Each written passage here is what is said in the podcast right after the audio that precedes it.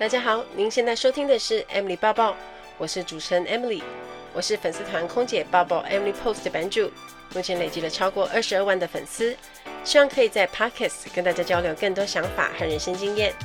在 Emily 报报的频道中，主要是围绕着 Post P O S T People Occupation Society Travel 的四大方向主题来谈自我成长、工作甘苦、世界文化与旅游实事等相关内容。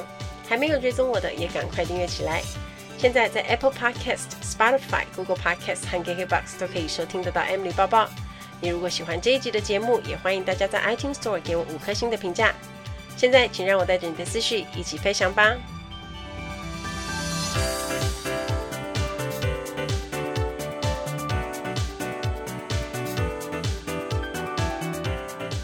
Hello，大家好，我是 Emily，欢迎收听 Emily 报报。上一集我们谈的是减肥。然后我在脸书上收到很多的私讯爆炸留言，说：“哎，没想到 Emily 你也曾经胖过，一直以为你是那种吃不胖的体质，然后原来你也有过黑历史。”然后就很多人一直跟我讲说，他想要敲碗看我胖的时候的照片，可是殊不知很多那些很胖的照片已经被我销毁的差不多了。那还有人很好笑说，想要预购我六十四公斤的桌历，我一边看留言一边快要笑死。你敢买，我还不敢卖嘞，感觉会滞销。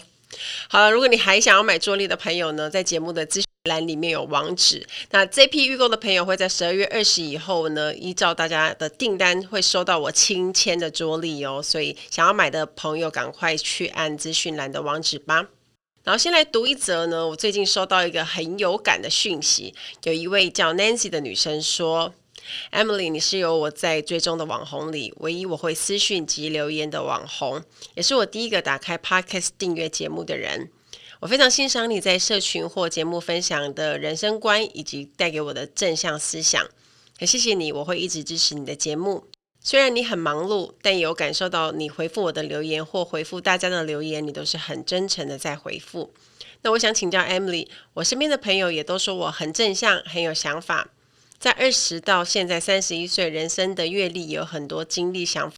那近期有朋友也会跟我提到，很欣赏我这些事，我听到就很开心，就想到就像你带给我的影响力一样。那我想请问，有什么方式可以让我本身的经历想法带给更多的人呢？是写作，我渴望像你一样带给大家影响力。首先也感谢 Nancy 的支持。那我觉得想要把人生经历跟观点分享给更多人，这个想法很棒，因为就无形中你会觉得你可以帮助一些人，影响一些人。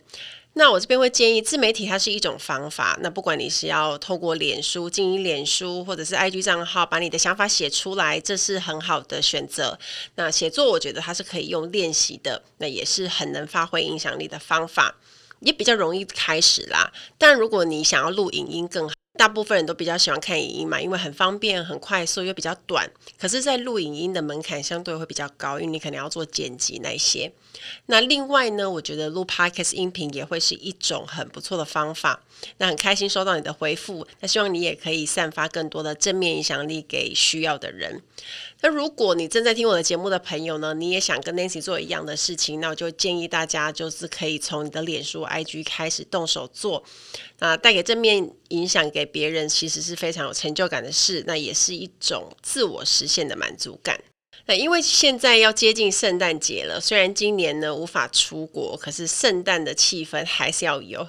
那这个礼拜我买了一个圣诞树，那我买的是跟传统那种很茂盛、很绿色的圣诞树风格不一样，我买的是北欧雪霜圣诞树，因为我的工作室是比较偏欧风的感觉，那我觉得北欧的圣诞树跟我的工作室风格会比较搭。欧洲的冬天就是下雪嘛，那种冷冷冷飕飕的感觉，就我觉得不太适合茂盛的感觉。那我挑的圣诞树上面是有白色的雪霜，那就是很像下雪啊，然后就会很很欧洲，很写实。那我这是这算是我第一次开始。动手布置圣诞树，就还蛮有趣的。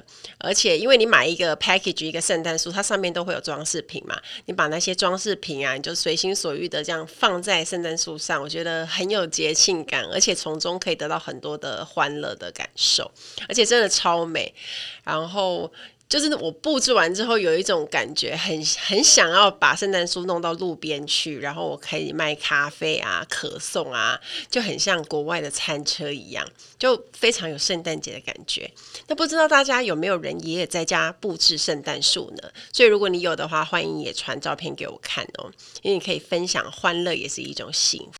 另外有一个很好玩的事，就是我在我的 IG 上发了一连串的猜城市大挑战的游戏。那为什么会开始这个游戏呢？因为刚开始我是在整理手机的照片，然后我刚好看到很多城市的美照，所以我就 想说，哎，我把照片挑出来给大家猜猜看，说这是哪里？那我就发现每个人就是很喜欢参加，而且这是我举办问与答以来最多人参加的一次，也是平均看过限动每两个人就一个参加，然后就大家一直我有用选项嘛，有的时候是 A B C，有的时候就是 A B C D，然后大家就开始猜说这张照片是哪一个城市，那收到很多人的回复说，诶，这个游戏也太好玩了吧，而且非常刺激，然后最好笑的是我还有一些。航空业的同事说：“哎、我不敢相信，哎，我居然会答错，因为很多地方就是飞过，可是还是答错。而且我就是心机有点小众，我不是放那种大地表，答案的选项里面都会有一些陷阱啊。然后我又故意放一个大家很容易误会的选项，因为选择题不就是这样子嘛，就是会有那种看起来很像的选项，然后用来搞混大家。我觉得我如果我是老师的话，一定就是出题很贱的那一种。”可是答对答错真的没有关系，大家得失心不要那么重。你要认识城市不同的面貌还有美景，我觉得那是比较重要的。那我这期间就一直收到很多大家的。留言跟私讯嘛，然后有些粉丝就说：“哎，一口气看到这么多美丽城市的照片，就很像自己真实去了一次的感觉。那也或者会发现，哦，原来那些没有去过的城市，或者是没想过要去的城市，居然这么美，那自己从来都没有发现过。那看到这些照片，就可以变成自己下一次旅游的新目标。那这个游戏其实是我随手想到的，但引起这么多的共鸣，然后这么多人喜欢，其实我还蛮开心的。”所以接下来呢，大家就欢迎继续在我的 IG 环游世界吧。现在不能出国，但是看看照片也蛮开心的。所以大家可以 follow 一下我的 IG 哦，我的 IG 账号是 Emily 底线 CPY。那今天呢，我们要来进入主题，要来谈一个每一个女生都必须学的功课，就是气质养成。气质是很重要的。我之前呢有挂名。推荐一本书，叫做《练习有气质》。那当时呢，出版社他来邀请我写推荐的时候，那那时候要求好像就是封面就不到大概三十到四十个字吧，但是我觉得却很难写。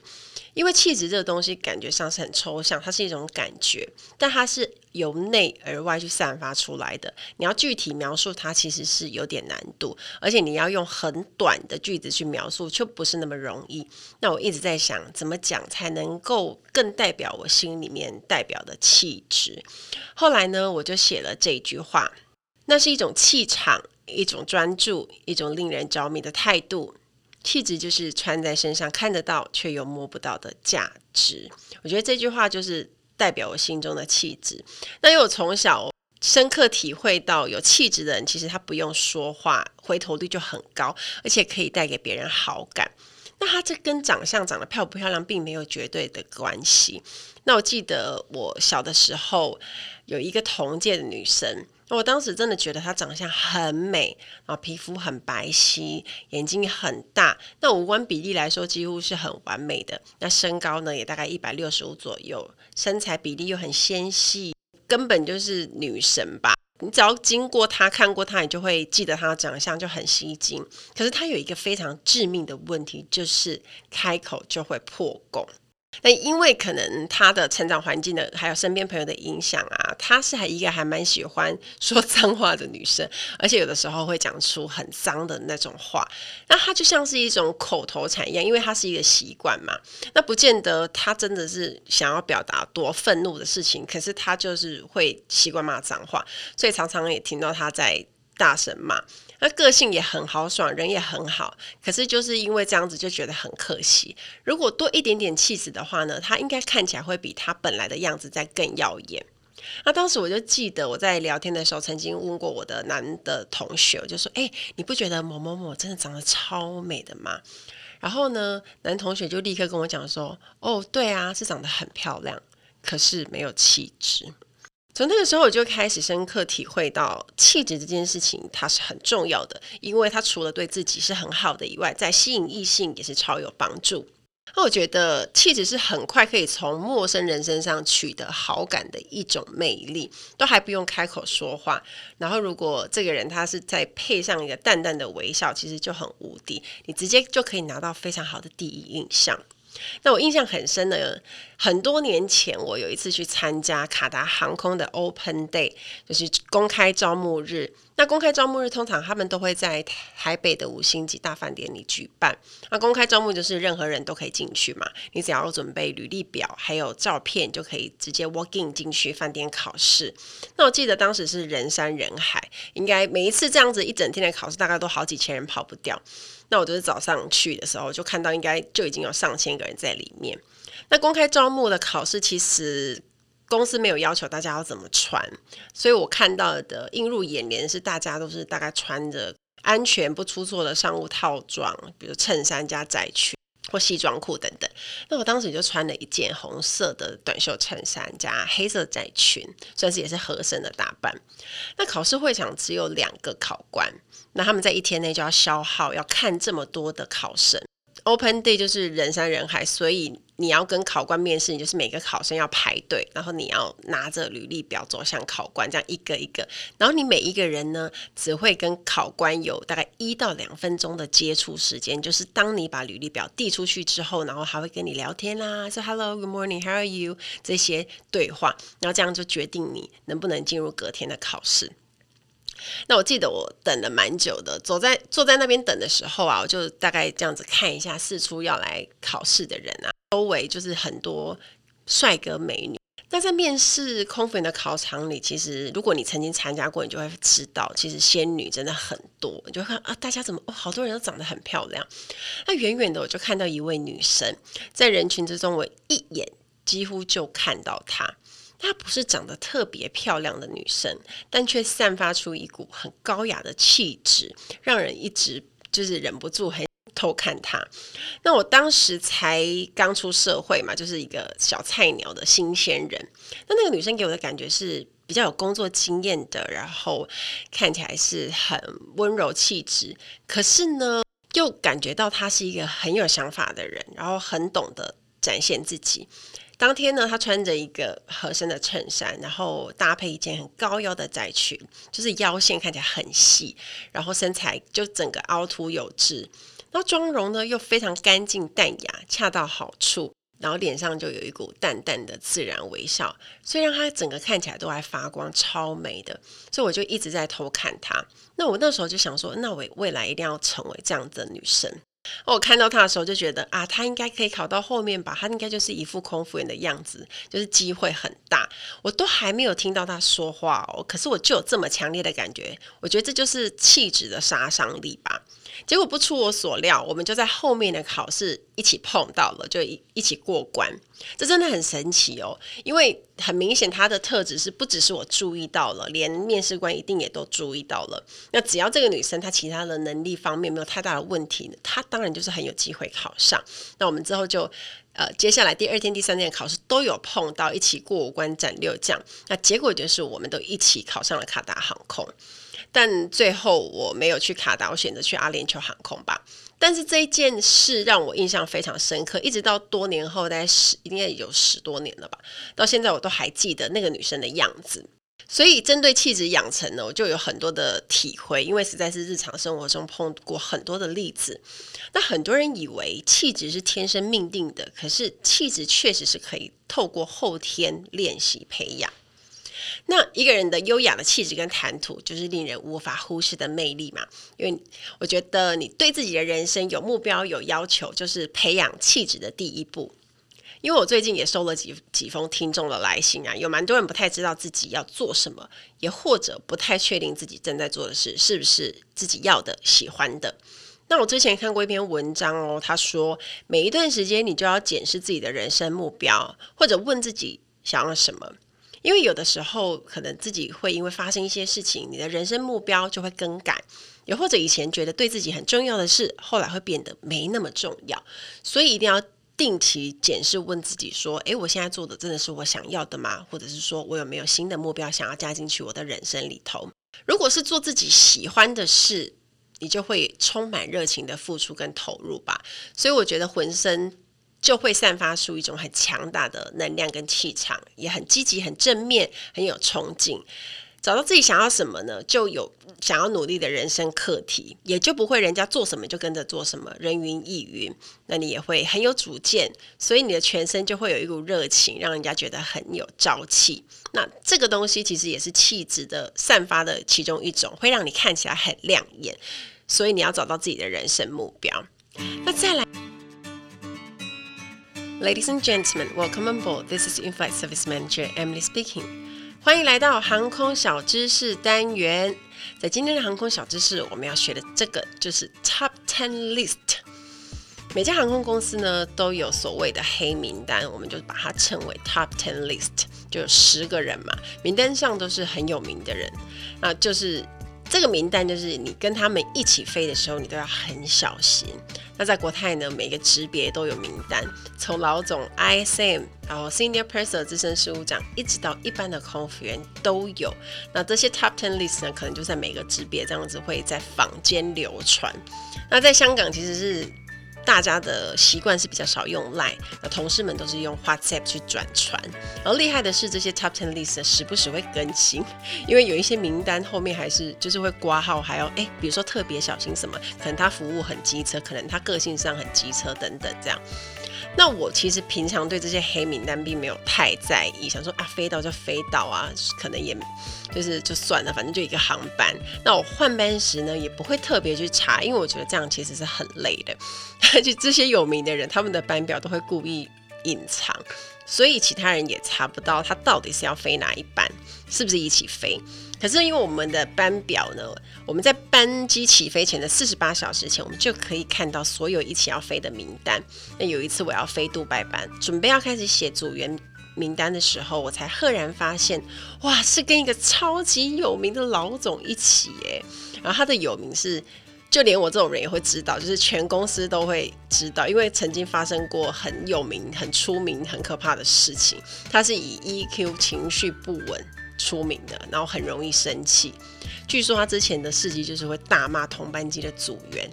那如果知道要跟有名的人一起飞，就是多半很多人都会选择换班啊。可是因为我们那班是要飞杜拜，多数的同事都是看在钱的份上去做的，因为毕竟。来回都是夜班，然后凌晨起飞，很好坐。而且在杜拜的外站今天真的很多，所以很多人都没有换掉，就想说啊，忍一下好了这样。那在简报室呢，就有事情发生了，因为当时我们还不是用电脑抽题，是要老总去抽问飞机安全问题，那他会就是选人问。那有一个同事就被他叫到，那他讲答案好死不死就漏讲了。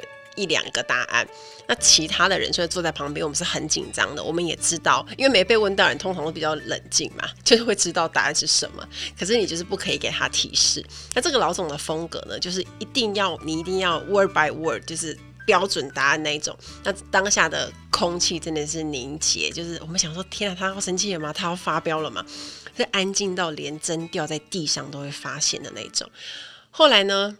因为据说啦，他好像有慢慢变好，就情绪有慢慢变稳定，所以后来他没有发飙，他就淡淡的说了一句：“等等，我再回来问你另外一题，I'll come back to you later。”然后接着就继续了其他同事问问题，问完然后又转回来那个女生，那后面刚好问的那个问题刚好他就安全过关，脑细胞死了很多，因为万一他回答不出来，可能就是一个悲剧。那结果后来上飞机之后呢，就开始进入疯狂模式，大家都开始忙了嘛。因为那天飞杜拜的班机的机型是 A 三三零，那我在经济舱服务，经济舱总共有五个组员，有一个阿姐，然后四个一般的空服员。那刚上去没多久工作啊，老总就打电话下来啊，那要找阿姐，可是阿姐因为在忙着跟一些 caterer 空厨的人员对餐点啊，算特别餐什么的，有很多的杂事，然后我就去接电话，然后老总劈头。就问说：“你阿姐呢？叫她来听。”就很大声这样，然后阿姐就接电话，讲完之后呢，她又继续去忙她的事情。结果殊不知老总他又夺命连环扣他就把飞机上的电话当成是手机在使用这样，而且每次要讲的事情都很零碎，然后又分很多通。但是因为经济舱的后面真的有很多小忙啊，多半都是我们这些小组员接电话。老总后来超级不爽，他就直接从上面走下来问阿姐说。Why don't you pick up the phone？我说为什么都不接电话？然后我们就想说，啊，拜托，阿姐又不是在后面喝茶吃蛋糕，那老总就像强迫症一样，就是一直打电话来，然后又不准我们帮他接。然后开始做餐饮服务后呢，老总呢又走下来就看我们在客舱里面做服务啊，然后就这样子一个人这样站在后面看着我们四个空服员在前面那边做 service，然后盯着我们的笑容跟我们的应对，然后谁谁亮。就后来阿姐压力超大的，我们就很怕阿姐就是因为被他逼到，结果在杜拜请假就不跟我们飞回来香港。后后来我们就一直在跟阿姐就是安抚她。那这个老总呢，甚至在。降落前做了一件让我非常傻眼的事情，让我知道他为什么会这么有名。在降落前十五分钟呢，所有的组员都要去 check cabin 嘛，我们要去检查客舱，然后要去 check 客人的安全带啊，那些扣好，然后每一个人都坐在位置上。最重要的是，你是不能在这个时候去用洗手间的。就好死不死有一个客人在这个时候就是偷溜进去洗手间，咔。锁起来，然后他坐在我的位置旁边的我的组员椅旁边的厕所，他就进去了。然后我我完了嘛，我就要坐下了，我就发现他进去，我就要打电话跟老总说：“哎，那个老总，现在有一个有一个人在厕所这样子。”然后我就说，我就说，那我已经叫他出来，我已经跟他礼貌性的敲门了，然后请客人 go back to the seat。老总就知道了。结果他过没一分钟，他又打来，他出来了没？然后说还没。然后可是我已经在继续敲了，但是客人还是。可能就有回到，但是他还没有弄好这样子，然后老总就很不爽，就直接从前面走到我的 jump seat，然后停在我的洗手那个洗手间前面，这样砰砰砰，很大声的三声就说：“Passenger, please go back to your seat now. If you don't go out, I'll be scolded by captain, because we are preparing for landing.”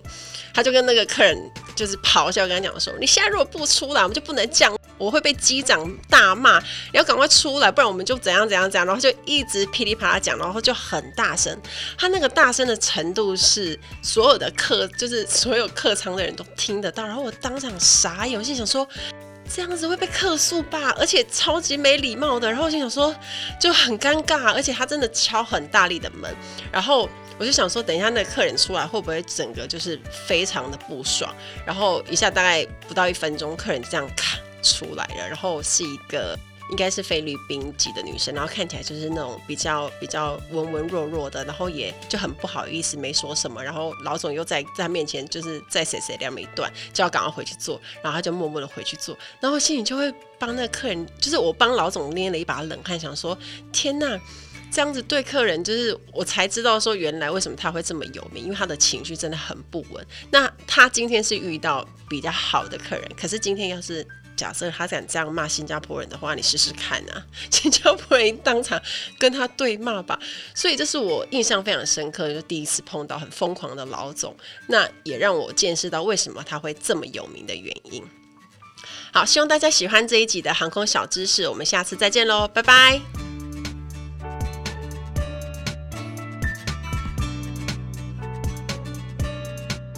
那再来呢？第二件事，我觉得你可能要常常能够带着自然的微笑。大家在搭飞机的时候，应该有注意过空服员对着客人笑的样子吧？通常你可能就是在登机的时候，然后我们就会站在椅子的旁边说 “Welcome on boy 欢迎登机，早安，你好，欢迎登机。像这样子的时候，我们都会处一个自然的微笑，多半都是露齿的笑容啦。虽然很多时候可能 有些组员 笑容也未必很亲切，但是。我们的工作是主动展现微笑，这些是需要练习的。这个练习有什么好处呢？因为它就是主动对人家释放善意，那也可以很快的拉近跟别人的距离。那我记得以前有做过一个练习哦，我常常会看着镜子笑。那我要练习怎么笑才会好看？那重点是我要练习是一直笑，不会很容易发抖，然后可以让笑容维持很久。因为我记得以前在考试的时候，我都要在考场里面保持长时间的笑容，所以我就特别来练，就看着镜子，然后对着镜子练，说看自己怎么笑才会更好看。那有些人觉得自己微笑很好看，有些人喜欢露齿笑，所以大家可以拿一面镜子，然后一边笑，然后看自己怎么样笑才是自己觉得舒服，找到适合自己的笑容。那记得你在笑的时候，你眼睛也要跟着笑，千万不要就是皮笑肉不笑，这样才会 看起来很假。空服员的工作呢，我觉得有一个很大的好处，就是让我练就可以很快主动对第一次见面的人展开亲切的微笑。那常带着笑容会让自己的气场变好，那你浑身就会散发出一种很温柔的特质，然后让人想要亲近你，当然也会看起来有气质。接下来第三点呢，要培养气质的方法，我觉得是蛮难的，就是优雅的举手投足与谈吐。那这个当然更需要练习哦。怎么样叫优雅呢？其实是我觉得有一个标准，就是你不要赶，把速度放慢。因为其实我觉得这个真的很难，因为我自己也还在学习当中，有的时候就真的是噼里啪啦、啪啪啪。所谓优雅，不是要你超慢的那种，是要你慢中有序，不要急躁。那举手投足。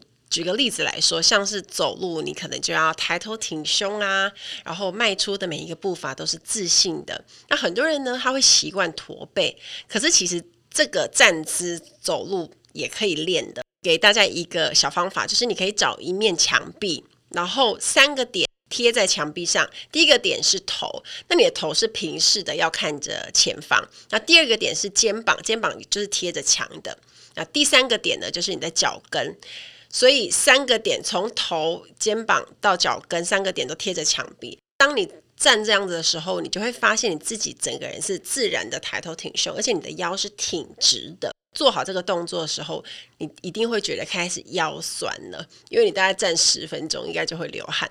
真的非常酸的，而且如果你是长期驼背的人，这个方法对你来讲很有帮助。那我会建议大家，你可以一边看着电视或者是追剧，然后一边站。我以前都叫学生做这种叫做贴墙练习，你可以让你自己保持很良好的走路姿势，然后也可以矫正自己驼背。除了举止行为以外，我觉得说话也是很重要。那讲到谈吐，谈吐就会跟你的内涵跟修养有关系。但在讲话的时候，速度也要尽量放慢，也是要优雅嘛。因为你举止从容的话，你就不会带给别人很大的压迫感，反而是你会营造出一种很舒适宜人的感觉，然后让人家觉得很喜欢跟你这个人相处，觉得跟你相处很舒服。比如说，在聊天，大家应该都有经验去碰过那种讲话噼里啪啦讲一大堆话，然后完全不给别人说话余地的那种人，对吧？跟那种人讲话就会很紧张，然后很有压迫感，然后也会有一种啊，不然都给你讲就好了，甚至会跟那种讲话比较徐徐的、慢慢的人那种好感度很多。那要提升自己的内。其实也没有什么其他的绝招了，就是你要多看一点书，因为阅读在我们节目中真的是一再一再的强调阅读的重要性。但你不用一定要读的很多，可是你至少要养成这个习惯。当你懂的东西变多了，你的知识变多了，你在跟别人聊天的时候呢，话题也会变得很广。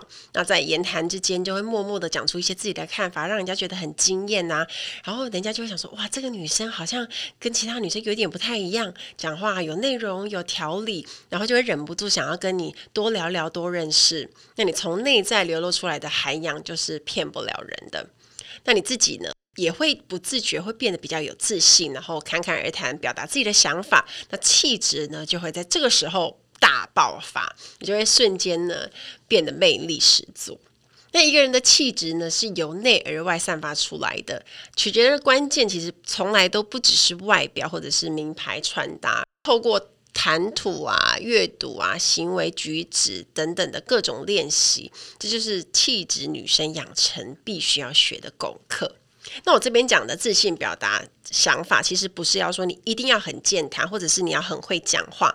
主要是因为你这样的做法，可以在你的人生关键时刻展现优雅自信。比如说你在社交场合的时候，当你要跟新的朋友交换名片啊，或认识新的人的时候，你就会变得比较自在。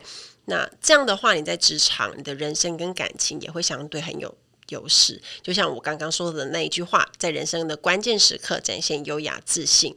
还有一点呢，我觉得非常的超级重要，气质就是会帮你的个人形象增添品味跟优雅。有气质的人就可以把 两千块的包包拿起来，就像两万元啊，这样不是很省吗？所以我们都要成为有气质的人，好吗？我们在追踪喜欢的网红或者是一些 KOL 或者是明星艺人的时候，我们常常都会观察，因为对方有我们向往的气质或者是特质，然后会。让我们看起来觉得很顺眼、很舒服的地方，所以我们会喜欢对追踪对方嘛，想要看着对方的一举一动。所以呢，我会觉得大家可以找一个 role model 去观察对方到底是怎么做的，哪些东西让你看起来觉得他哎好像很有质感。那你可以试着用我刚刚给大家的练习方法去试着做做看，那搭配自己的优势，在日常生活中展现。那长得美其实不是必须，可是气质却是每一个女生都要拥有的。从内在开始修炼自己，那才会真正让你看起来整个人都在发光。期待大家跟我分享。听完今天的节目，如果有想法和问题，欢迎到我的粉丝团或是 Instagram 找我，只要搜寻空姐报报 Emily 就可以找到我。